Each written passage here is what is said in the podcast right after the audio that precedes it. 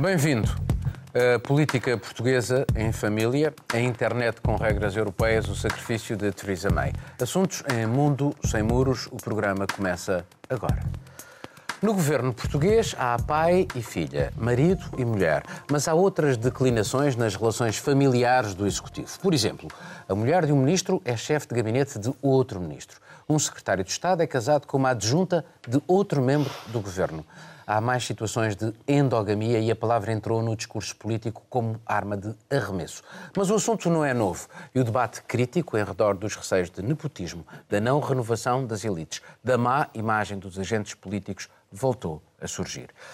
Vocês que são correspondentes estrangeiros, eh, qual é a leitura que vocês fazem deste debate político em torno das eh, famílias no Executivo, sendo que isto não é novo, já vem de trás. Juliana.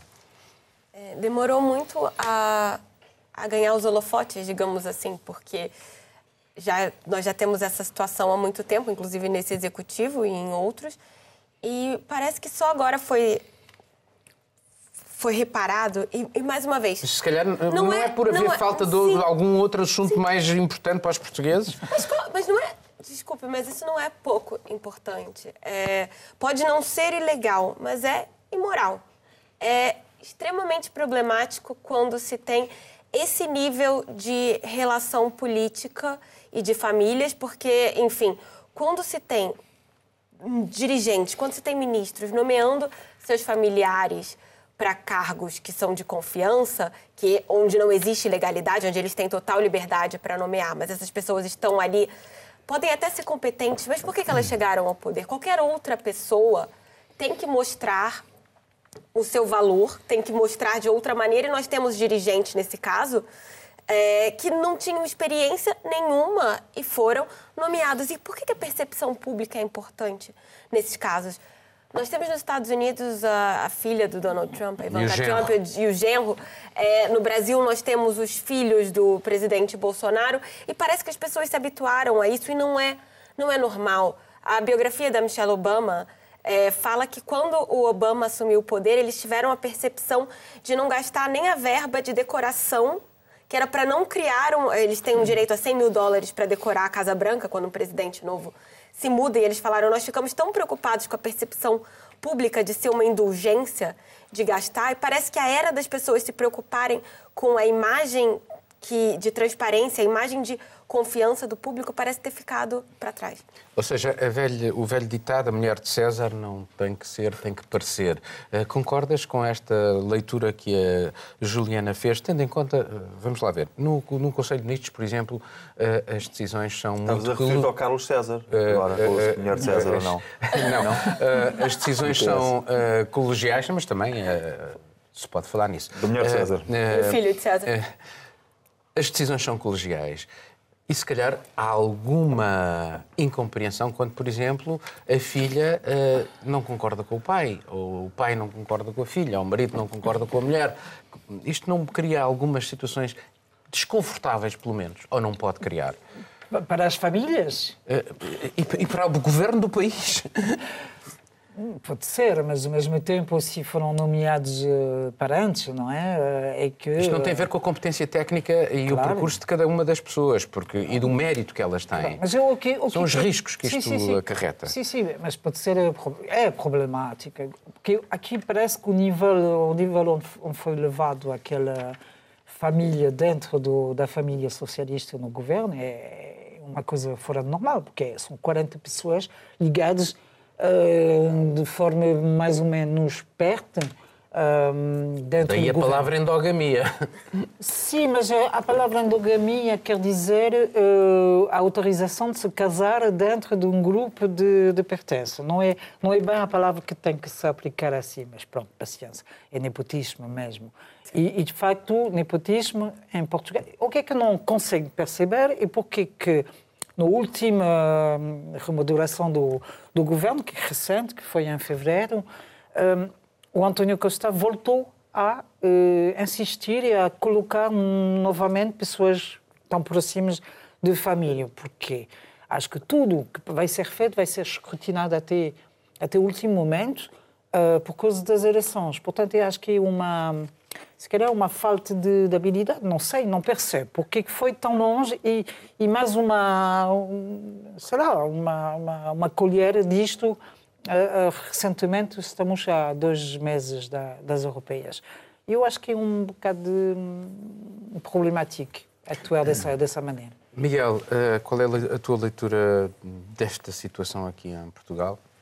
Bem, a minha leitura, eu penso que neste caso não há duas leituras possíveis, porque de facto, em termos quantitativos, o número de relações familiares de pessoas ligadas à administração pública com membros do governo, secretários de Estado e ministros, é de tal forma elevado que não se pode utilizar outro termo que não o de nepotismo. Isto projeta uma imagem de Portugal, eh, e agora sim a minha leitura como correspondente, projeta uma ima imagem de Portugal péssima. péssima. No entanto, eu diria tendo em conta que trabalho cá como jornalista desde 95, diria que era quase previsível. Quando, em, 90, eh, eh, em meados dos anos 90, o PS, uh, uh, António Guterres foi, se tornou primeiro-ministro... Fez os Estados Gerais. Fez os Estados Gerais. Nessa altura, eu assisti a uma coisa que me chocou muito. Parece não estar relacionado com este assunto, mas eu acho que está. Chocou-me muito, porque pela primeira vez assisti uh, dirigentes do Partido Socialista que saíram das casas onde moravam em Lisboa e foram viver todos para um condomínio fechado, ao pé do Príncipe Real. Com um grande muro, foi eh, António Guterres, foi Jorge Coelho, julgo que Pina Moura também, não me lembro, mas foram uma série de ministros e secretários de Estado e foram todos viver a casa particular deles, compraram apartamentos num condomínio fechado. Eu achei aquilo uma aberração. Achei uma traição ao espírito da cidade de Lisboa, achei que era uma forma de um partido, era um sinal de um partido que se fechava, uma elite partidária que se fechava sobre si. E 25 anos mais tarde temos as consequências disso. Os filhos casaram com as filhas uns dos outros, eh, eh, eles casaram entre eles, e, entretanto, aquilo é toda uma única família muito feliz que esquece uma coisa que é elementar, e temos aqui a autoridade, às vezes custa uh, uh, citá-lo, mas de vez em quando tem de ser, temos aqui a autoridade de Marcelo Rebelo de Sousa a dizer família de presidente não é presidente. E não há membros da hum. família do presidente no Palácio de Belém, nem à volta do Palácio de Belém. Vai buscar mas muitas pessoas. Mas no governo esqueceram-se que família e familiares de governo não pode ser governo, porque em política até podem vir com certificados e com, com competências e com concursos, não interessa. Em política, o que parece é, e a pessoa que está agora a justificar fora, de fora do governo, porque não está no governo, estas atitudes do governo que são perfeitamente óbvias, é o presidente do PS Carlos César, que, eh, conhecendo-o pessoalmente e, sendo amigo da família dele há muito tempo, devo dizer, devo dizer que é gravíssimo, que é a última pessoa que podia vir defender o governo nesta causa, visto que é um presidente da região autónoma dos Açores que conseguiu meter toda a gente da família e mais alguém no circuito político e projetar, porque nos Açores até se pode compreender que há pouco emprego, mas em Lisboa havia alternativas. Era eh, escusado. Begonha, eh, precisamente Carlos César eh, atirou em relação ao Bloco e ao PSD que também havia casos. E de facto houve, no caso do PSD,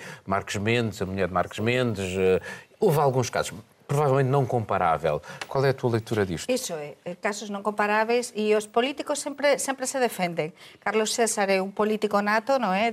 Un político que se demostrou que, que ten lidado e ten eh, estado en moitas batallas, e entón ele ten de justificar o que estaba a explicar o Miguel, que non vou repetir, e que concordo con ele 100%, como todo o que dixeran eh, tanto Marilín como a Juliana ti agora. É dizer, é un caso gravísimo. Nós somos correspondentes en Portugal. Mas achas, achas que isto uh, é mau para a imagem dos políticos em geral? É mau para a imagem do Executivo? Uh, isto, isto, na hora de votar, isto tem importância ou não mas tem? Mas vamos ver, eh, continuo com o meu raciocínio e porque realmente isto, para nós de fora, é grave e isto non se pode permitir, como dicía a Juliana, isto non é ilegal, mas non é ético. É dizer, isto non é ético. Entón, o interesante de todo isto, Paulo, é que desde fora estáse a ollar a isto, con moita atención todos tivemos de comentar, de facer alguma coisa sobre este tema, non é? Porque en todos os nosos países, na Alemanha, no Brasil, na França, na España, temos casos así como explicaban. Sí, casos, e eu lembrome en España o caso, por exemplo, da Ana Mato, co seu marido, Ana Mato estaba moito próxima do Mariano Rajoy do Partido Popular, que, que tiveran imensos problemas porque estaba todo unido, todo xunto, negocios, negocios cogutos cando ela estaba... No... Mas aquí non há negocios cogutos, mas há unha tela, un tecido de poder entre eles de eh, endogámico, non é? entre familia, moito perigoso porque son 40, 40 persoas, segundo o observador, eh, que están dentro do goberno. Carlos César, ele dicía que claro, que no total no goberno son cento e tal, o dicía o Antonio Costa nas súas declaraxoes. Mas isto, e vou ao que estabas a preguntar, Paulo, o António Costa disse que no governo são 36 são do PS e 26 são independentes. Isso é, mas pronto, ele também justificou-se não? e demorou mais uma vez muito a falar sobre isto, demorou uns dias, quando xa o escândalo ou a polémica estaba xa na, na rua, xa pronto a explodir por todo lado, mas neste caso, sobre todo, os votantes, as pessoas que nos ven lá en casa, sim, as persoas, eh, os portugueses, porque nós os cuatro, non sei se o Miguel pode votar, mas o resto non podemos votar, por exemplo, nas legislativas, mas nós somos observadores do que acontece e depois contamos lá fora. Mas as persoas, os portugueses, poden escoller e poden decidir poden decidir. E o bon que está a acontecer en Portugal é que moitas destas coisas que durante 25 anos, como explicaba o Miguel, parecían normais, aínda que a nós nos extrañase e non concordásemos, todas as persoas calaban, calaban falaban entre eles, ah, Begonha, mas também amigos, uma, eu penso que é uma diferença. Mas algo está a mudar na sociedade porque as pessoas estão se a ver que não é um modelo aceitável. Portanto, têm nas suas mãos decidir. É, Deixa-me só dizer que eu acho que há uma diferença. Há, há, um, há um ponto a ter em conta aqui, e eu, como eh, enfim, como vivo entre duas culturas um pouco, na Alemanha isto seria inconcebível, o que tem a ver também com a dimensão do país. Uh, uh, seria tão óbvio uma ligação familiar e tão desnecessária porque é uma oferta enorme, mas nós não podemos esquecer que, de facto, Lisboa. Portugal é um país muito pequeno, Lisboa é uma cidade muito pequena, é tem pouco mais de 600. E a elite lisboeta, é em todas as áreas, ainda mais pequena é. Se nós olharmos, por exemplo, para o primeiro-ministro António Costa, o irmão ou meio-irmão dele é que não tem nada a ver com o governo, não tem nada a ver com este problema agora concreto. Mas o irmão dele, por coincidência ou não, é uma das pessoas mais poderosas na comunicação social em Portugal, na, uh, num grupo de comunicação social muito grande. O, um primo direito dele é uma das figuras mais proeminentes, enfim, do jet set português, tanto quanto ele existe. E isto é, é uma coincidência que nós conhecemos, porque é muito difícil. Mais uma vez, vou só um bocadinho ao Eu, desde trabalho no jornalismo em Portugal, desde trabalho no jornalismo em Portugal, e estou a falar com um colega meu, há sempre um cujo avô foi presidente da República de Portugal no, na, na, Primeira República. Lembrar, um faz-me lembrar foi... um, um, um debate poucos. que tivemos aqui sobre um relatório da OCDE que dizia que uma família de poucos recursos demora cinco gerações a poder chegar à classe média. Eu quero, uh, gostava só ainda para terminarmos este assunto de saber se estas pessoas depois perdem ou não perdem porque vivem no tal circuito fechado uh, entre elas só conversam entre elas, perdem ou não a aderência àquilo que são os problemas reais de, de, das pessoas. É um dos perigos uh, ligado a esse, esse, tipo de situação é, é, justamente isso que é muito, muito perigoso para, para a democracia, porque as pessoas vivem em círculo fechado, é a tua história do, do condomínio fechado, uh, de 20 a 20 ou 25 anos. Acho que explico muito bem. É uma bela imagem para dizer o que, é que está a acontecer, casos de dizer em endogamia, nesse caso. Acho que é muito perigoso de passar a ser um, um governo regime, de regime. Não, sei que não vai ser isso, porque acho que uh, toda a gente em Portugal está, está, muito fortemente ligada à democracia e vai a defender até o fim. Mas acho que é uma situação. Eu fiquei surpreendido com essa situação porque não não estava à espera de ver um risco tão grande político a ser, a ser tomado pelo, pelo governo, pelo então é bom, é bom ou não que isto se discuta e que se fale e que, que a oposição... Não, e pode custar ao governo, vamos, vamos ver uma coisa, não é por acaso que o Observador faz isto e não, e não é por acaso que o faz nesta altura, claro. porque este, esta claro. questão isolada pode só por si custar ao PS a pretensão a vir a ter uma maioria absoluta. Pode esquecê-la. Com este é caso, bom, é bom. pode esquecê-la. Vamos fazer aqui um, uh, o observador, apesar de tudo, uh, tem, digamos, alguma. É, como projeto jornalístico é muito interessante, mas do ponto mas de vista óbvio, ideológico. Óbvio, Paulo, mas óbvio. Ao, Aliás, desculpa lá, não é, só, não é só o observador. Eu participei recentemente em algumas viagens com os dirigentes editoriais de topo e eu fico espantado como de facto existe mesmo naquela imprensa, para não referir nomes, que agora isto iria longe demais, mas mesmo naquela imprensa que tradicionalmente era de centro-esquerda, está toda muito conotada com a direita. Houve aqui, não é por acaso, nós olhamos para as fichas técnicas dos jornais e da imprensa e metade dos jornais pertencem a bancos, à banca, a seguradoras e a grupos perfeitamente identificados. De maneira que António Costa tem um papel difícil em contrariar agora esta campanha que vai ter que, que o vai acompanhar até às urnas. Concordas com isto, Juliana, para fecharmos este assunto? Acho que sim. É, é, difícil falar de o que, que vai sair disso, porque já acontece há muito tempo. A questão é, a discussão sobre esse assunto vai levar a alguma mudança? Porque, claro, tem um custo específico. Mas no meio desse furacão todo, hoje nós tivemos a aprovação de que deputados podem ter participação em sociedades de advogados. Não é, existem muitos países em que é dedicação exclusiva ao trabalho como servidor público, especialmente nesse grau de serviço público, que é ser quem legisla, quando você permite a deputados terem participação em sociedades de advogados e participação em empresas, você está dizendo que interesses privados vão interferir ou podem interferir na legislação, podem interferir nas leis que são feitas. Então, eu acho que essa lei ter sido aprovada no meio desse turbilhão de acusações e quando nós temos a imprensa internacional criticando Portugal, mostra que pode ser que nada mude.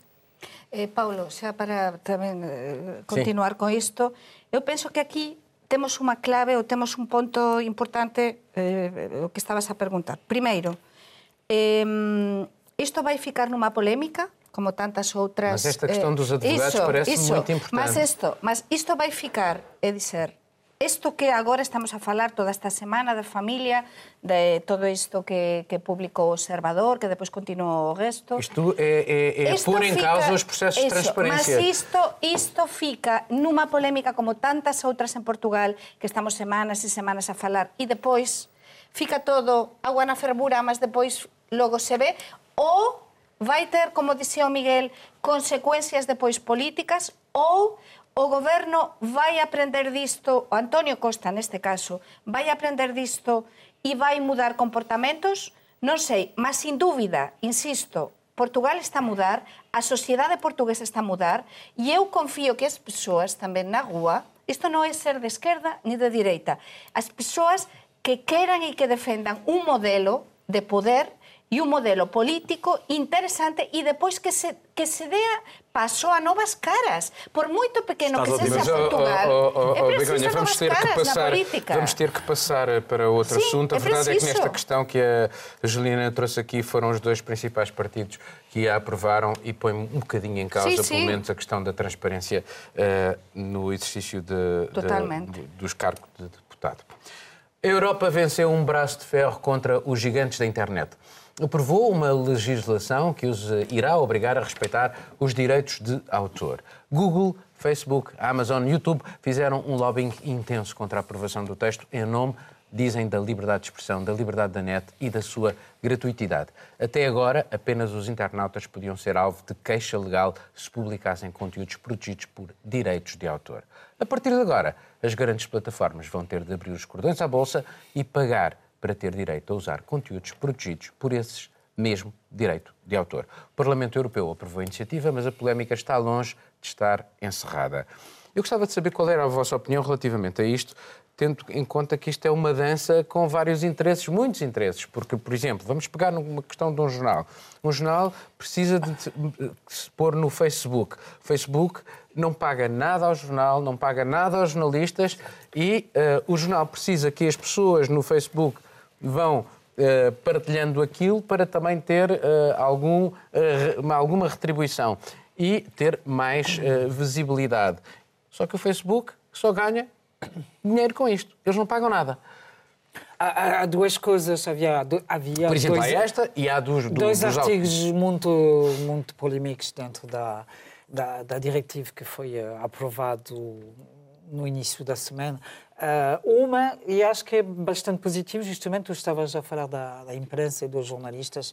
Se nós, jornalistas, que estamos mesmo no fim da linha disto, podemos beneficiar um bocadinho com, com isso, conforme as aplicações que vão ser feitas em cada país, porque agora a diretiva foi aprovada, mas os países devem adaptar a legislação um, de, cada nacional, de, de cada país uh, num prazo de dois anos, que vai co coincidir Exato. mais ou menos com o verdadeiro Brexit, logo se vê. Mas para dizer que este assunto é, é, é, é, é técnico um bocado, são sobre os. Uh, como é que se diz? Os, os ah, eu não estou Os links, os likes. Os, li os links, os, o teletext. Uh, essas ligações com o facto de reenviar para, para outros textos. Isto permite, essa diretiva vai permitir que alguém receba qualquer coisa que produziu no, na iniciativa e vai poder receber.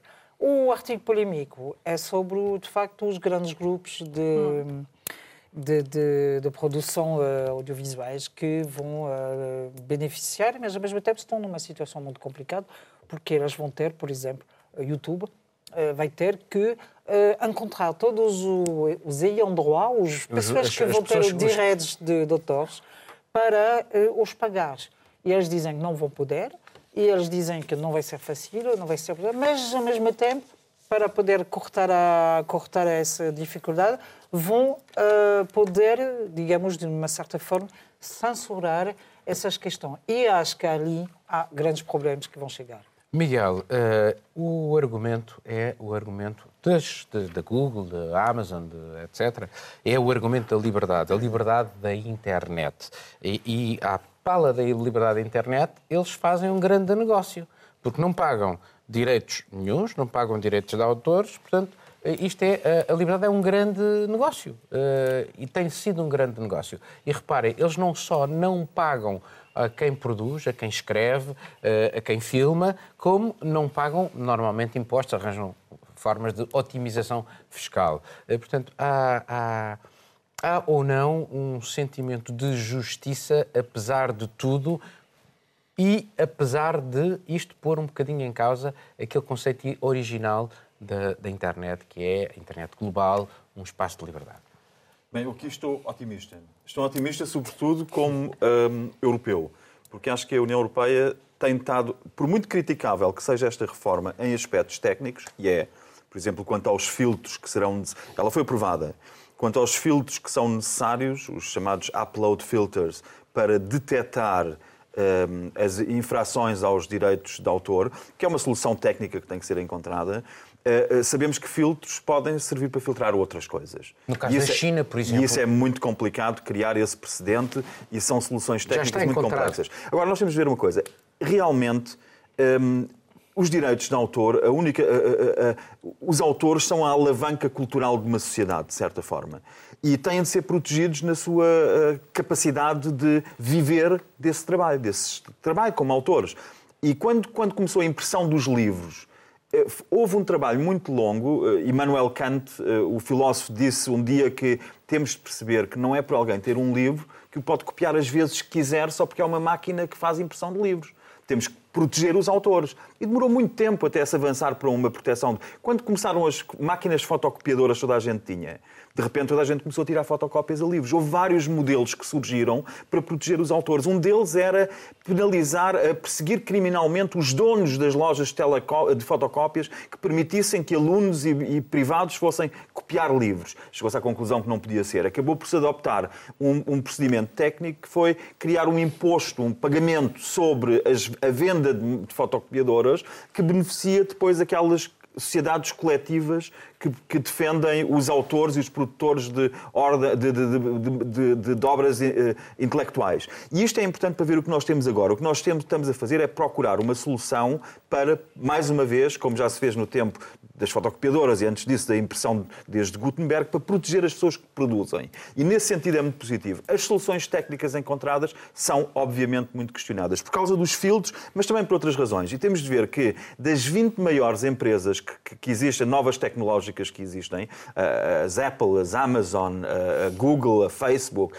o Instagram que pertence ao Facebook, a, a, a, a WhatsApp que pertence ao Facebook, e que estão a fazer, e o Sr. Zuckerberg faz o que bem entende, no mundo inteiro, menos na Europa. A Europa começou com a sua comissária muito de grande capacidade de intervenção, com a dinamarquesa Vestager, que não é por acaso que ela agora é candidata, uma das candidatas a presidente da Comissão Europeia, eu apoiaria imediatamente, um, mas ela começou a pressioná-los tendo em conta que destas 20 grandes empresas só uma é que é europeia. As outras todas não são, não são europeias, são quase todas norte-americanas, a, a, a, chinesa, a Alibaba, a grande, etc. Mas a, eh, eh, na Europa só há a SAP, essa AP que não, não, não se coloca aqui nesta questão dos direitos autores, quase. E o que a Fastaga fez foi começar a exigir aquilo que tu dizias, que essas empresas começassem a pagar impostos, que não pagam impostos sequer. Não só não pagam a quem produz uh, as obras que divulgam, como não pagam sequer impostos. Mas, por outro lado, têm uma capacidade de, no momento em que bloqueiam a divulgação dos snippets, ou seja, dos pequenos títulos de jornais,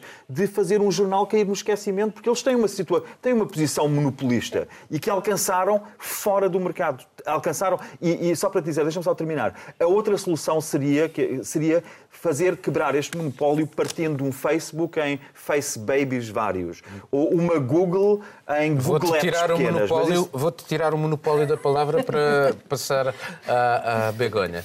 Begonha, em relação a este assunto, e, e, tendo em conta aquilo que é o mais importante, e nós jornalistas é de facto uma coisa muito importante, que é a liberdade. Sim. Uh, uh, o princípio da, da, da, World Wide Web era a liberdade. Neste momento começamos a ver a World Wide Web uh, em, em, fatias, não é? A, a, web europeia que tem as regras de proteção dos, do, do de direitos de autor, a web chinesa que é completamente controlada e, uh, e, censurada, e depois outra web americana onde uh, aparentemente há outro tipo de liberdade.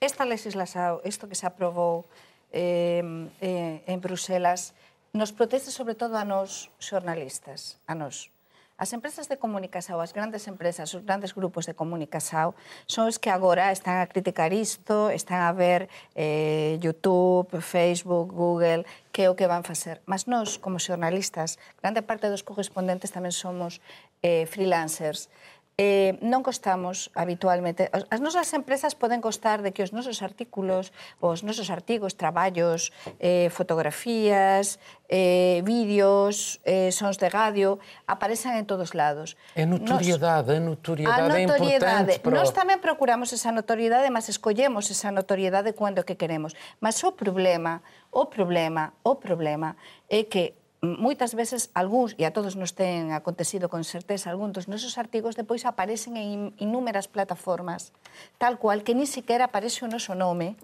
e ás veces se cola, se pega, se copia así un bocadiño e se muda, e dicer, temos tamén de proteger o noso propio traballo, tanto sexan os escritores, os xornalistas, os artistas, é moito importante. Para YouTube, Isto vai significar que vai ter de se pôr as pillas, vai ter de, de, de mudar totalmente a súa política, as grandes, as grandes plataformas. Por exemplo, temos os adolescentes que non temos falado sobre isto, os nosos Mas fillos adolescentes. manifestações muitas. contra o meu fillo, o meu fillo máis vello, eh, a dois días chegou a casa e diz Mai, sabes, aprobouse esta lei, vaise acabar internet. Non, fillo, então, temos de sernos a explicar. Non, Témonos de protexer para evitar precisamente que apareza todo gratuitamente a todo custo e que nos percamos o máis importante que é a nosa liberdade, e que estejamos en maus de grandes plataformas que se enriquecen. Mas os adolescentes, Aliás, Paulo, eh, non percebem há, isto. Há suspeitas que este grupo, o Save the Internet, uh, é tinha, financiado. era financiado por, por alguns destes, destes... Youtubers. Pois, não, não, não, é, é financiado pelo Google, porque... Google. Eles dizem que não. Porque, Google. não, mas que, pertence, o YouTube pertence ao Google. É, ficando muito claro que hoje nós temos 70% da receita de publicidade online nas mãos de Facebook, Google. 70%. É muita coisa. São eles que têm o dinheiro. Eles vêm lucrando em cima de conteúdo. Ou seja, mesmo nos jornais, mesmo nas publicações, nos vídeos do YouTube que são produzidos por criadores de conteúdo, quem lucra com essa publicidade Isso. são essas grandes plataformas que dão, que eu posso dizer, esmola para os criadores de conteúdo, dão uma pequena parcela. E eles fizeram nessa questão algo que é genial. Eles usaram isso que eles sabem fazer, publicidade, para criar todo um momento contra isso. Por que, que eles fizeram? Lobby. Disseram aos youtubers Lobby, o seguinte: disseram aos youtubers o seguinte: isso vai acabar com a fonte de receita de vocês. Então, assim, para eles, pode ser para esses jovens, porque é o mercado que é dominado sobretudo pelos jovens, aquilo é uma fonte de receita. E então eles, desculpa, estão nas tintas para o big picture, para as coisas mais amplas disso. E, e é preciso ficar muito claro que regulação é diferente de censura. As pessoas acham que ter algum grau de regulação equivale a ter censura. Não é bem assim. Por que, que, não, por que, que é a Europa que lidera esse movimento? Porque o Vale do Silício substituiu as empresas de petróleo, empresas que são hoje consideradas como negativas para receber dinheiro para os políticos norte-americanos. Hoje, o Vale do Silício, Google, Facebook, Apple, eles dão muito dinheiro para os políticos, principalmente os democratas, para as campanhas políticas, e aí nós temos, mais uma vez, as legislações nos Estados Unidos não passam. E mesmo os pesquisadores americanos acham que tem que ser a Europa a liderar esse movimento. Não é simplesmente uma questão de Mas a propósito disso, só dizer o que é que a Festaga diz, Sim. exatamente da Google que estás a falar, é que o poder da Google vai para além da publicidade. Ela diz, a comissária, para mostrar o poder da Google, diz se ela tivesse algum segredo que quisesse esconder do público, punha na página 4 da Google, que é aquela página onde nunca ninguém vai, quando nós fazemos uma pesquisa no Google. Nós vemos a página 1, mas na página 4 ninguém vai. E a Google tem um algoritmo que faz com que aquilo que lhes interessa a eles, Google,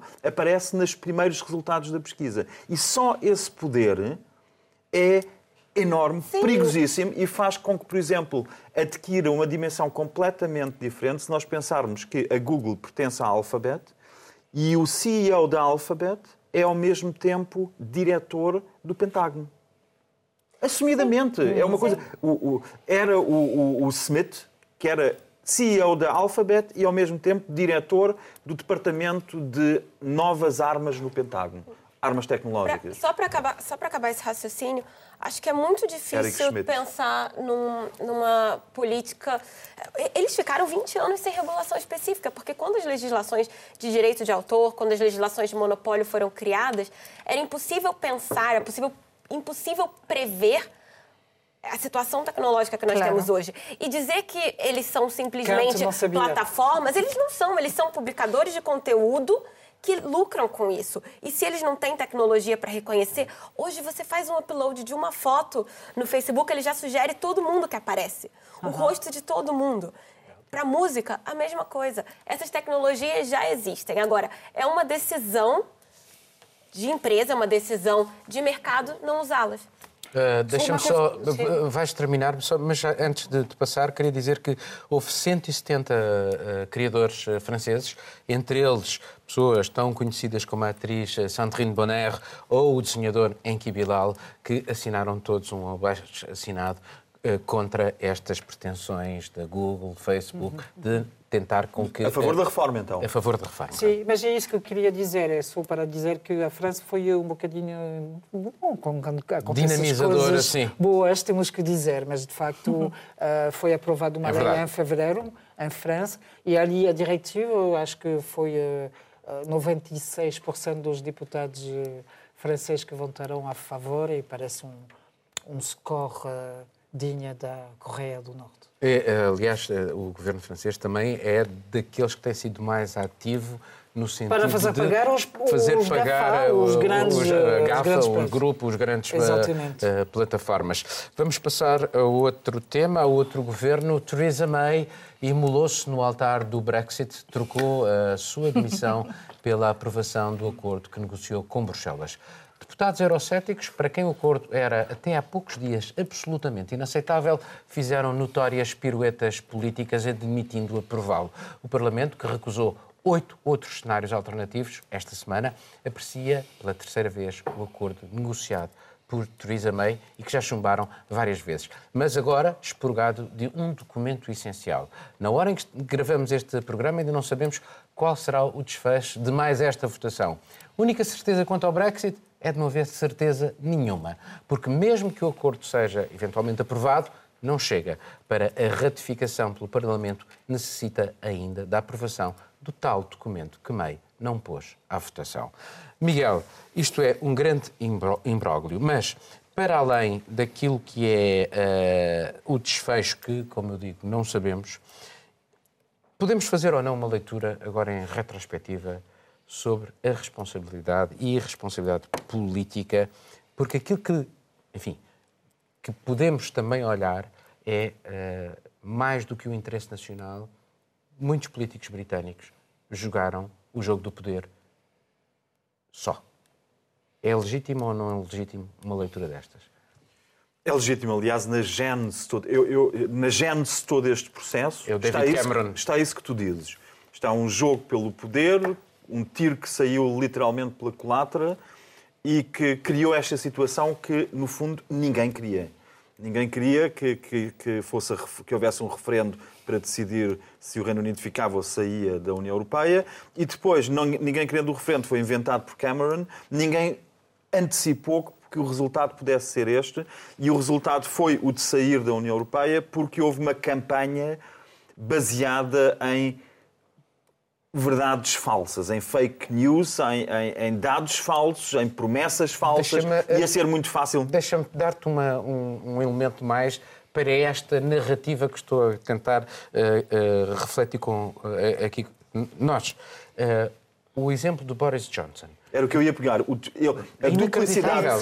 Boris Johnson foi a pessoa que, quando se percebeu que ia haver um referendo, ele não tinha uma opinião se era a favor ou contra a saída. Textos. Escreveu dois textos e ele simplesmente optou por se tornar um defensor da saída dura porque percebeu que aquilo lhe dava a notoriedade que ele Exato. iria precisar para depois ascender entre os stories e um dia ascender ao cargo máximo. Agora é, é... agora é igual, porque repara, até há pouco tem é poucas horas, é até há poucas horas, o Boris é Johnson, uh, até há poucas horas, o, o Boris Johnson achava que o acordo era miserável neste momento que a Theresa May sai, ele já vai votar o acordo. Paulo, mas é verdade. É quer verdade. ir para o lugar dela. Deixa-me deixa só dizer que, tão verdade quanto eu acho que todo este processo na Gênesis foi, foi uma, uma farsa, uma mentira, uma, um, um jogo de poder triste no seu pior, não consigo deixar de ter admiração por isto que tenho seguido do Parlamento Britânico, porque eu acho que por muito achincalhado que permanentemente seja na comunicação social,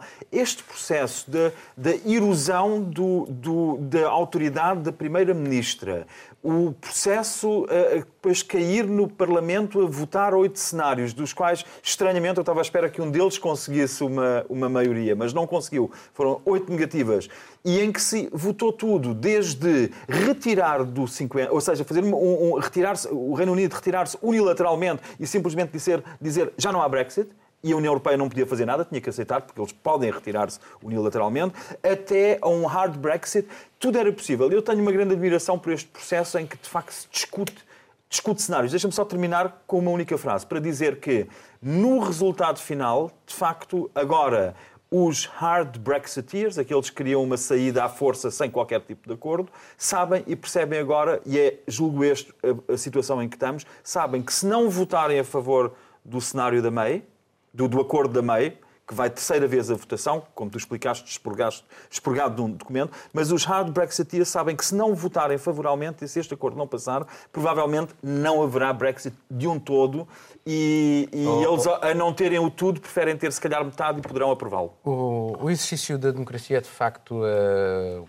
absolutamente saudável e nós temos assistido à democracia quase em direto no, no Parlamento Britânico. Agora, o impasse uh, não é saudável porque dura muito tempo e porque mostra como eles uh, não conseguiram encontrar um consenso em nome Uh, do interesse nacional.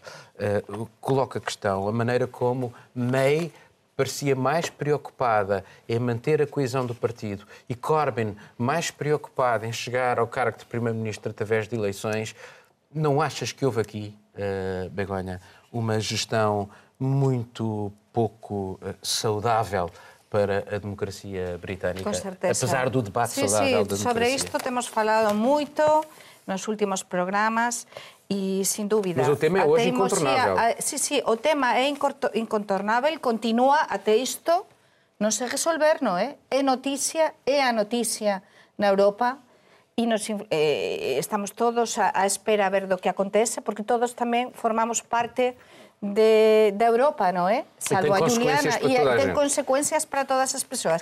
Mas é verdade, é verdade que os políticos ingleses, tanto se xa a May coa súa teimosía, esa teimosía da que eu sempre dicía, esa teimosía que a levou a, a se aguantar no poder, como explicabas, e a, a non negociar eh, co gesto. E temos o Corbyn na oposición igual na mesma, non é? Eh? Por tanto, estamos pasados os meses e no limite, no limite do limite, Eh, con esta situación totalmente en aberto non sabemos o que vai acontecer depois, como explicabas este programa grabado, mas o que sí, o que sí sabemos, o que sí sabemos é que eh, a MEI eh, ten agora unha situación dificilísima e ten unha situación, ela xa chegou ao limite, E pensamos todos, non sei, a non ser que agora apareza con outra, mas ela se anunciou que se dimitía se se chegara un acordo, e a, a, imaginen que non se chegara un acordo, que non se votar positivamente. depois vamos ver. Depois vamos ver porque ele agora, a diferenza das últimas semanas, está cada vez máis fragilizada. Agora sí que a MEI está totalmente fragilizada e acho que se adentro, non sei o que, o que pensarán os colegas, mas dentro do, do seu propio partido, se as persoas a queren fora. Mas temos o problema é que dentro do seu partido, que, que avanza? Não, há, há vários nomes. Há pelo menos Mas cinco. que, quem? Ah, mas quem? Michael Gove. O Michael Gove, o Savid Javid, o... o Há também uma ah, luta aí, uma luta interessante Há- há vários, lá dentro, vários. que estão todos à espera a ver que, que é o que acontece. Juliana, ainda para tentar olhar para isto, enfim, sem estarmos a pegar exatamente no momento em questão, porque isto tem uma evolução permanente, Sim, sim. na a forma como a imprensa britânica, desde o tempo do referendo até agora, eh, um, um- quase um certo populismo, eh, se é que se pode dizer isso, na maneira como eles, ou, ou- um jornalismo muito partisan, partidário, muito ativo. Eu, eu lembro-me quando eh, o- foi o referendo, eh, um dos jornais que era a favor eh, de- da saída pu- publicou na primeira página Um checklist um de- checklist do que é que não ia ser possível. E houve uma série de pessoas a dizer mas é agora que vocês nos dizem isto. Portanto, a irresponsabilidade, não só dos políticos, mas também dos jornalistas, na forma como hum, isto não foi um processo eh, muito bonito para o exercício da democracia. Não devia fazer com que houvesse uma reflexão para as nossas democracias e que obrigasse, se calhar, a repensar a maneira como certos atos eleitorais tão importantes, como é o caso do referendo, podem ser completamente poluídos.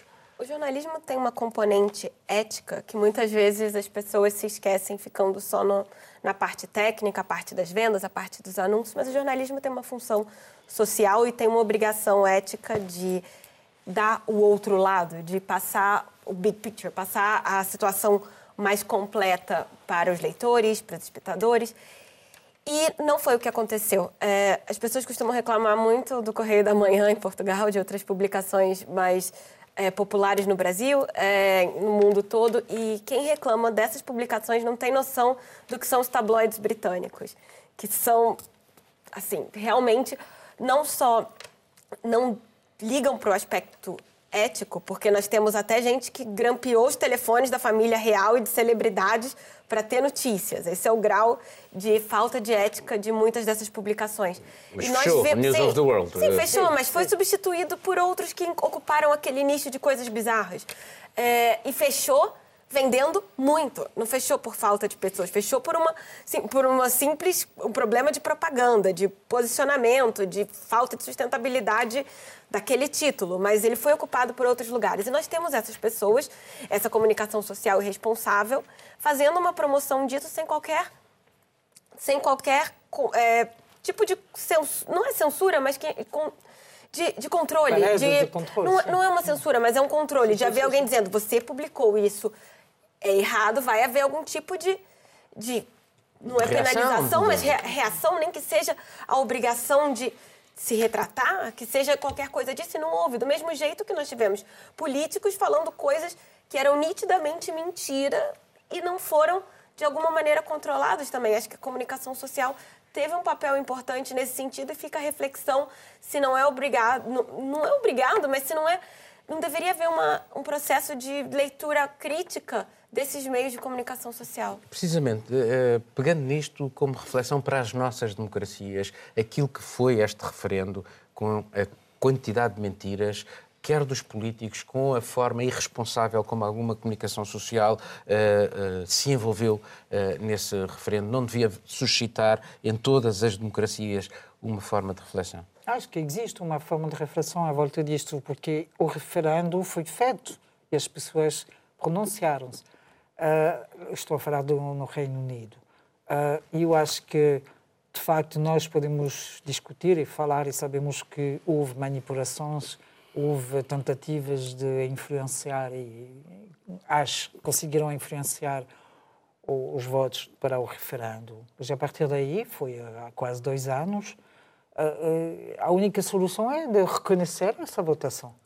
Não podemos fazer de outra forma. Isso é o, o direito de- das pessoas se pronunciarem diretamente, ou o voto mais direto que pode haver, o referendo. Mas as Achas que pessoas- sí? Achas que a única maneira é reconhecer Mais essa- direto, eu digo mais direto de se pronunciar. Porque- dizer pensa também que a que União, agora- Europeia, que a União Europeia perdeu uma oportunidade. Nós estamos a falar daquilo que, que o Reino Unido, a imprensa no Reino Unido fez de errado.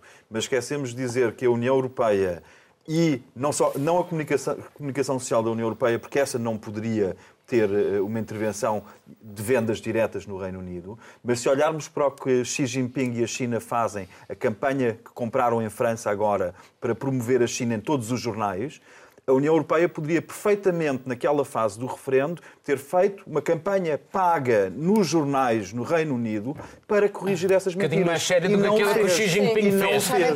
Mas eu ia, eu ia dizer, em relação a isso, é isto, é justamente isso que eu ia dizer. É, é, um, é bom no papel, não é? Porque nós temos na, na Europa, na Europa física, hum, a, Sue, a Suécia, não, a Su- a Suíça, a Suíça, ah, que tem essa, essa arma ah, democrática que é o referendo quase em permanência, mas é, é possível funcionar só porque a Suíça é um é uma província, é um eu só- referendo não é essa Mas maravilha eu só toda. que- quero Não, dizer é isso que estou a dizer. Não, mas isso é braço Mas, mas, mas quero aldeia. Vocês não, de, vocês não me deixam acabar. Vocês não me deixam acabar. Deixa Eu estou a dizer terminar. que isto, isto do sistema uh, supostamente a funcionar muito bem do referendo, o único exemplo que nós temos é por ser numa, num país que é muito fechado sobre si e, e, e, e funciona entre eles, como se tu ias todos os dias na Câmara Municipal do lado eh, dizer não, não gosto, não gosto daquela rua, eu não quero, não sei o quê. Mas isso funciona só, só porque é esse tipo de, de situação. O resto não funciona. Mas só unha coisa, 30 segundos, e é que há xa 7 millóns de persoas, ou quase 7 millóns de persoas que están a votar Están a votar libremente, están, están a na internet. não. A reclamar, a reclamar, Non estão votar. No, a estão- palabra non é votar. A estão reclamar na internet, pedir un novo referendo. Non sei até que quantidade vamos chegar, mas é provável que isto aumente muitísimo A, a partir dos 100 mil eh, já E tem para que ser a discutido semana, no para a Parlamento. semana vai ser foi, discutido. Portanto, Vai os reaberto agora están Mas a um pedir un oito novo, un novo referendo. Ábrense moitos caminos, unha encrucijada Não, mas isso, o que tu estás a falar, Miguel, foi uma proposta que foi feita por um deputado. Estamos a falar desta, Para- de- sim, de- desta proposta desta popular. petição, Esta desta petição petição popular. e isso, eh, eh, o que diz a lei britânica é que a partir de determinado volume de, de- Acho que de assinaturas, 17, não? 100 mil eh, já obriga. mil. No, é mas consoante- esas 7 é conso- millóns para, para que seja efectivo, digamos, un, sería un Não, novo não, em termos não? de discussão. Não, não, em termos de discussão. Vamos Muito bem, vamos terminar. O que é que cada um de vocês anda aqui a fazer de trabalhos eh, de jornalismo aqui de Portugal, eh, Juliana? É, vou tratar é, esse fim de semana sobre o nepotismo ou a endogamia. É, enfim, não que não haja exemplos no Brasil. E ao longo da semana fiz alguns trabalhos relacionados às tradições portuguesas. O novo artesanato português, que pega tradições, porque o artesanato português é muito considerado uma coisa antiquada, de velho, e aí pessoas que, artesãos que usam é, técnicas de design para tornar mais contemporâneo o artesanato. Marinho? Eu, eu fiz uma coisa sobre nepotismo em Portugal, porque a França achou isto interessante, também eu. E uh, editei novamente uma coisa sobre os refugiados, chamo, passei a chamar assim, uh, do Venezuela, aqui em Portugal. E certeza, certeza que fez mais coisas, mas não me lembro. Não me digas que também trataste no nepotismo, Miguel. Também, também, também, também. Mas olha, esperei, hesitei, porque antes de propor estava à espera de uma reação que enquadrasse e que explicasse. Não houve essa reação. E acabei por ter que propor rapidamente, porque é um tema que está na mesa. E, e, e obviamente que houve interesse por parte das pessoas, quem, dos meios a quem propus.